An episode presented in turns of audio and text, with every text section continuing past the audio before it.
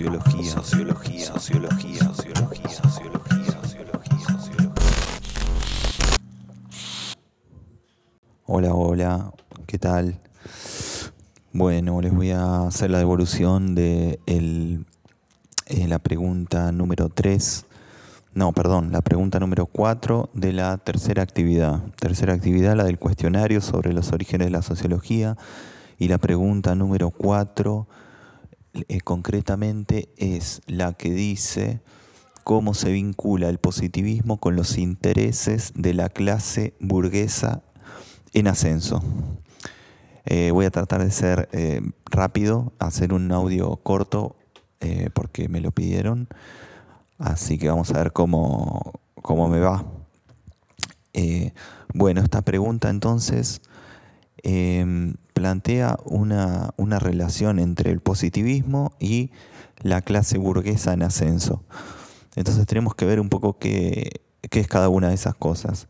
El positivismo ya estuvimos viendo un poquito en, la pregunta anterior em, en relación a eh, Comte eh, como discípulo de San Simón, eh, desde el punto de vista de, cómo eh, plantean una nueva forma de conocimiento, no basado en, la creencia religiosa, no basado en, la metafísica y, la, razón únicamente, sino también vinculado a la experimentación, la observación, el análisis, eh,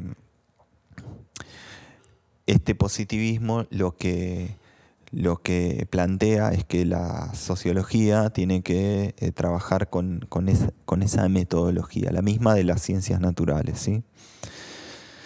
Entonces, ¿qué tiene que ver esto con la clase burguesa en ascenso? ¿Qué es la clase burguesa? Vamos a, hacer un, recorrido rápido por eso, ese asunto. La clase burguesa es eh, la clase social que está eh, desplazando a, la antigua clase dominante. ¿Cuál es la antigua clase dominante? Eh, bueno, la clase dominante compuesta por la nobleza, los reyes, el clero, ¿sí? hasta, hasta Revolución Industrial y Revolución Francesa, esa clase dominante es la que gobierna eh, y, la que dice lo que, lo que se puede eh, discutir, lo que no se puede discutir, lo que se puede eh, plantear en, públicamente y lo que no se puede plantear públicamente. Digamos, todo esto em, empieza a resquebrajarse con un, bueno, es todo un largo proceso, ¿no? Y en cada país es eh, diferente y si lo ven en la historia van a ver que, cada país tiene su particularidad y sus conflictos internos y sus características económicas, sus situaciones políticas. Pero en general lo que ocurre en todo este periodo es que eh, la, clase dominante del antiguo régimen eh, empieza a perder poder y aparece la, la, clase burguesa eh, desplazando esta clase. ¿Quiénes son estos eh, integrantes de la clase burguesa? Son comerciantes, eh, pequeños productores, digamos, un montón de personas que empiezan a, tener cada vez más poder económico, pero que hasta el momento no podían acceder a, cargos del poder, porque estaban restringidos a la nobleza, digamos, que, heredaba el poder, y al clero, que también era una, una casta eh, eh, inaccesible, digamos. Si no eras parte de, ese ámbito, no, no, tenías acceso al poder. Entonces empiezan a haber un reclamos políticos, pero con la presión de que es una clase social que tiene cada vez más fuerza desde lo económico. Bueno, dije todo esto, todavía no dije por qué el positivismo es funcional a esta clase burguesa dominante?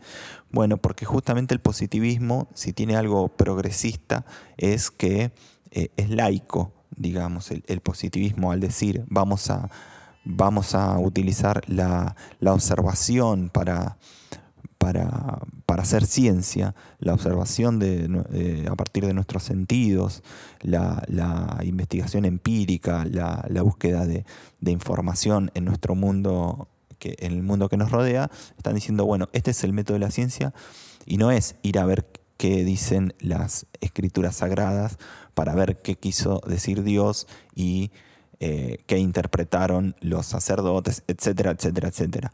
Es decir, es otra forma de conocer que se desliga de, eh, de, toda esa cadena jerárquica que planteaba eh, la iglesia. Em, entonces, por eso le viene bien a, la, burguesía en ascenso tener esta mirada de la, de la ciencia. Vamos a, vamos a vamos a hacer una ciencia en función también del desarrollo tecnológico y en función del, desarrollo mercantil y comercial, en función del crecimiento de las fábricas, en función de todo el capitalismo que empieza a, surgir cada vez más fuerte en ese periodo. Eh, además, de esta manera, esta clase eh, burguesa, de esta manera, digo, con, el positivismo, eh, lo, que hace es legitimar, es decir, eh, levantar algunas ideas y decir, bueno, nosotros no somos simples comerciantes que queremos negocios particulares, sino que tenemos proyecto intelectual también, proyecto teórico para plantear una nueva sociedad, el nuevo orden social que que se estaba instalando en ese momento. Cuando decimos positivismo, en este caso estamos hablando de una línea que vincula a San Simón con Comte y Comte con Spencer. Spencer lo vamos a ver eh, en, la, pregunta que sigue, eh, porque vamos a ver algunas particularidades de, este personaje. Bueno, hasta ahí eh, hice lo más rápido que pude, llegué a los 7 minutos y continúo entonces en el próximo audio. Hasta la próxima.